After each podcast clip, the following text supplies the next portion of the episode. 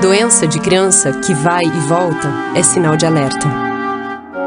Fique atento aos sintomas que sempre retornam e procure um médico. O câncer em crianças e adolescentes tem até 80% de chances de cura. Quanto antes for descoberto, melhor. Unidos pela cura. Digital. A sua rádio.